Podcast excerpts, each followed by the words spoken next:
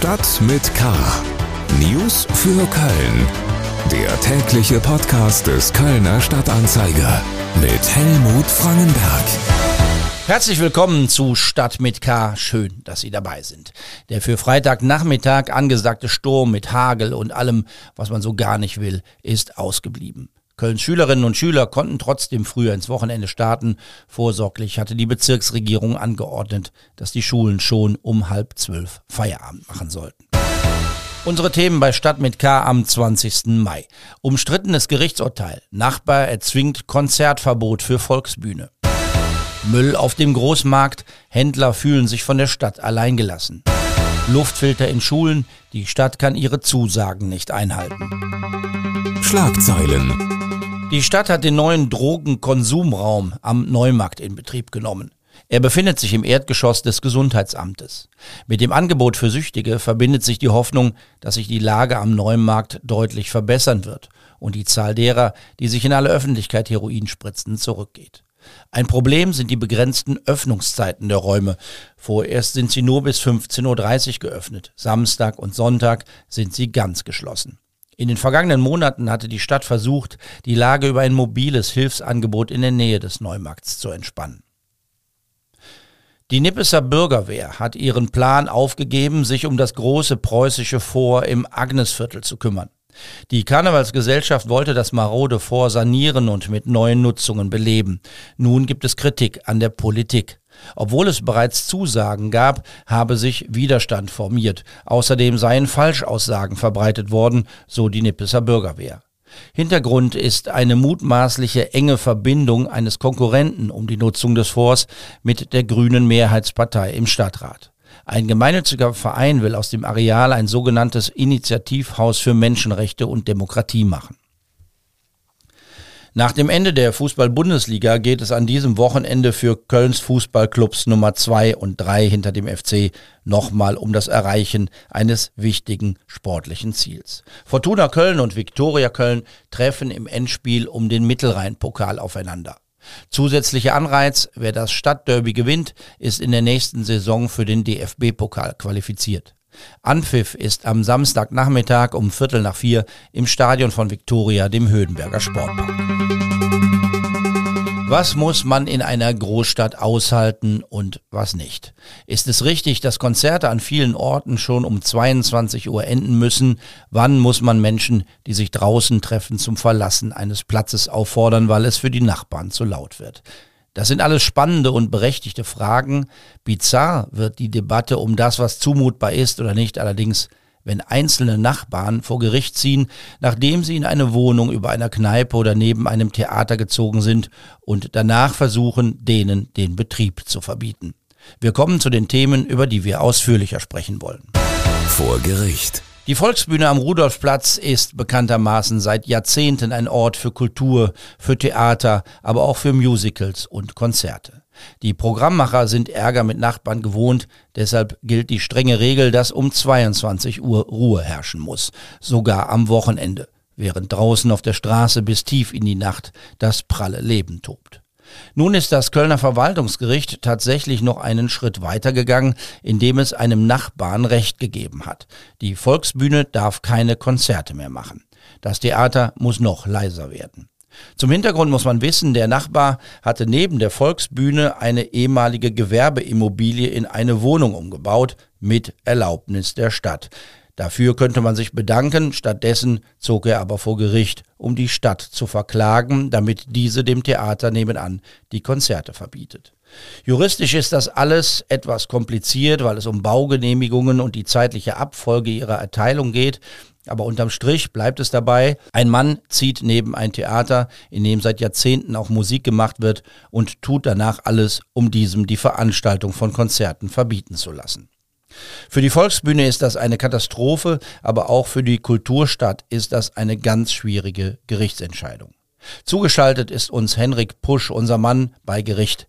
Das letzte Wort in dem Fall ist noch nicht gesprochen, noch ist das Urteil nicht rechtskräftig. Henrik, wie kann es denn weitergehen? Ja, das Urteil ist jetzt erstmal in der Welt und äh, die Stadt, die ja verklagt wurde wegen der erteilten Baugenehmigung, kann dagegen Berufung beantragen Wenn die Berufung durchgeht, dann wird vor dem Oberlandesgericht, Münz, äh, Oberverwaltungsgericht Münster nochmal neu verhandelt. Ähm, es gibt aber auch ein anderes Szenario, nämlich dass die Stadt äh, das Urteil annimmt und sagt, ja, äh, äh das stimmt, die, die äh, Baugenehmigung hätte so nicht erteilt werden dürfen. Dann muss allerdings nachgebessert werden und es könnte dann eine neue Baugenehmigung erlassen werden, die dann die Konzerte in angemessener Form doch noch erlaubt. Ist denn äh, bei so einer Verhandlung dann der Kläger auch vor Ort und bekommt er dann auch mal eine kritische Frage zu hören? Mensch, du darfst daneben an einziehen. Wieso klagst du gegen Konzerte, die da seit Jahrzehnten äh, stattfinden? Oder spielt das dann in so einem formalen Verfahren überhaupt keine Rolle? Äh, das spielt erstmal keine Rolle. Es geht einfach um das formale Recht ähm, äh, des Bürgers ähm, auf angemessene Lautstärke. Und wenn der nun mal klagt und es wird so festgestellt, dass Richtwerte nicht eingehalten werden, dann ist dem äh, Richter das egal, ob er auch mal selber auf einem Blackfist-Konzert in der Volksbühne war oder damals im Milovic-Theater. Ähm, das spielt keine Rolle. Und da gibt es auch keine Einsicht bei dem Nachbarn, der ist da knallhart und sagt, ich will das so. Äh, der Nachbar ähm, war da offenbar knallhart, denn ähm, der Betreiber der Volksbühne hat auch gesagt, man wäre ihm ja schon entgegengekommen, indem man Konzerte nur bis 22 Uhr ähm, veranstaltet, so wie man das zum Beispiel vom Tanzbrunnen ähm, her kennt.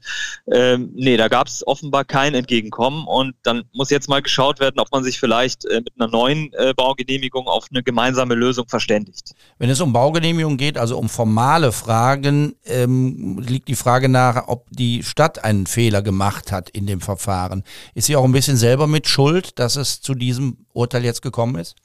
Äh, die Stadt hat grundsätzlich einen Fehler gemacht, denn äh, das Gericht hat ja festgestellt, dass äh, die Baugenehmigung so nicht hätte erteilt werden dürfen. Äh, denn vorher gab es ja auch schon eine Baugenehmigung für die Wohnung des Nachbarn, die neu äh, daran gebaut wurde. Und bei der dann später erteilten Genehmigung für die Volksbühne wurde das nicht richtig berücksichtigt. Herzlichen Dank, Henrik Pusch, der Gerichtsreporter des Kölner Stadtanzeiger, über das Konzertverbot für die Volksbühne. Wichtig zu sagen ist noch, dass das Urteil keine sofortigen, unmittelbaren Auswirkungen hat. Es dauert einen Monat, bis so ein Urteil rechtskräftig wird.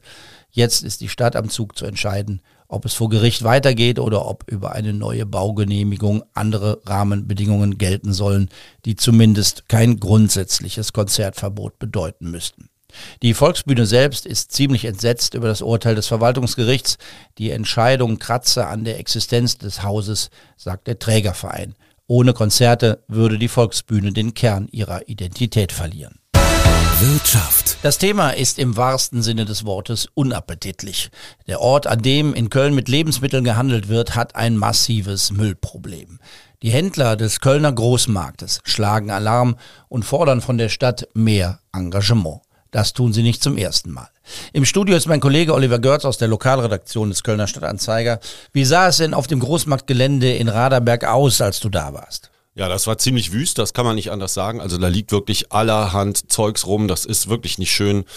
Allen möglichen Unrat, alte Reifen, alte Kühlelemente, Reste von irgendwelchen Verkleidungen, aber auch äh, vergammelte Lebensmittel, die und davon natürlich eine ganze Menge, weil es ist der Großmarkt. Äh, wo viele Lebensmittel gehandelt werden. Also es, es stinkt auch äh, in manchen Bereichen. Das ist wirklich, wirklich überhaupt nicht schön da.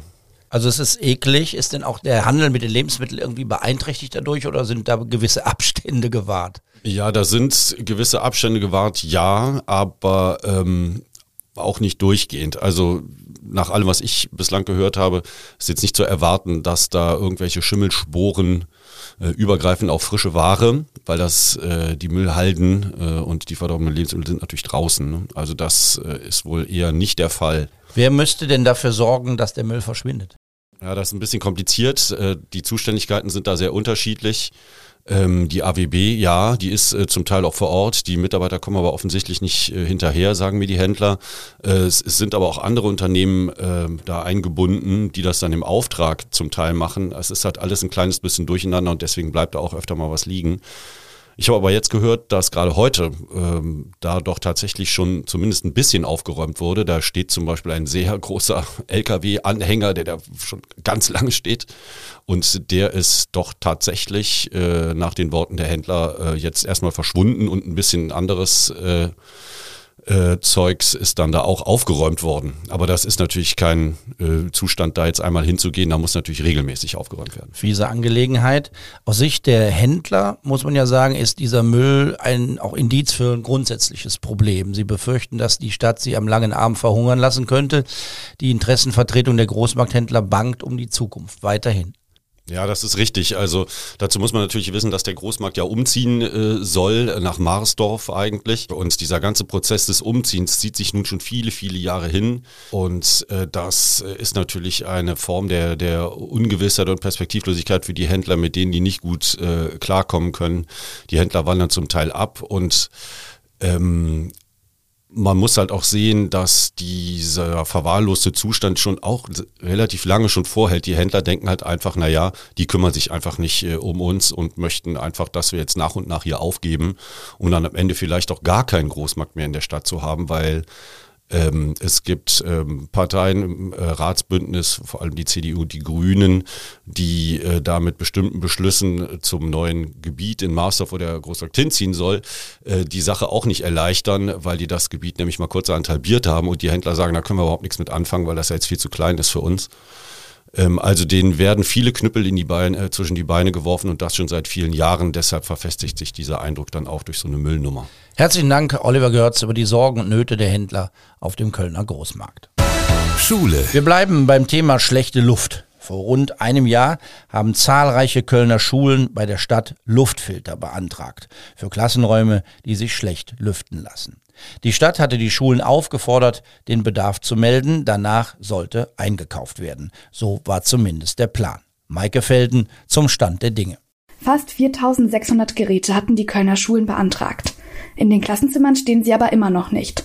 Die Schulen werden immer wieder vertröstet. Nach Angaben der Stadt ist nicht absehbar, wann die Schulen oder auch die Kitas denn endlich ihre Luftfilter bekommen. Es sei nicht sicher, ob die Luftfilter vor dem Herbst und einer möglichen weiteren Corona-Welle installiert werden können.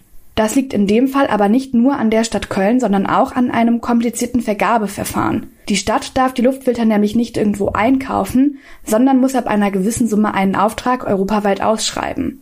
Alle Firmen dürfen sich auf die Ausschreibung bewerben und der Stadt ein Angebot machen. Das muss die Stadt dann aufwendig prüfen und vergleichen. Danach kann sie den Auftrag vergeben, die Firmen, die nicht zum Zug gekommen sind, können aber klagen. Genau das ist bei den Luftfiltern passiert. Drei Bieter klagen und solange man sich nicht einig wird, gibt es keine Entscheidung und keine Luftfilter in den Kölner Klassenräumen oder in den Kitas. Maike Felden über die scheinbar endlose Geschichte um die Luftfilter für Kölner Schulen. Das war's für heute. Mein Name ist Helmut Frankenberg. Ich wünsche Ihnen ein schönes Wochenende. Machen Sie das Beste draus. Und bleiben Sie wachsam, aber bitte auch gelassen. Tschüss. Stadt mit K. News für Köln. Der tägliche Podcast.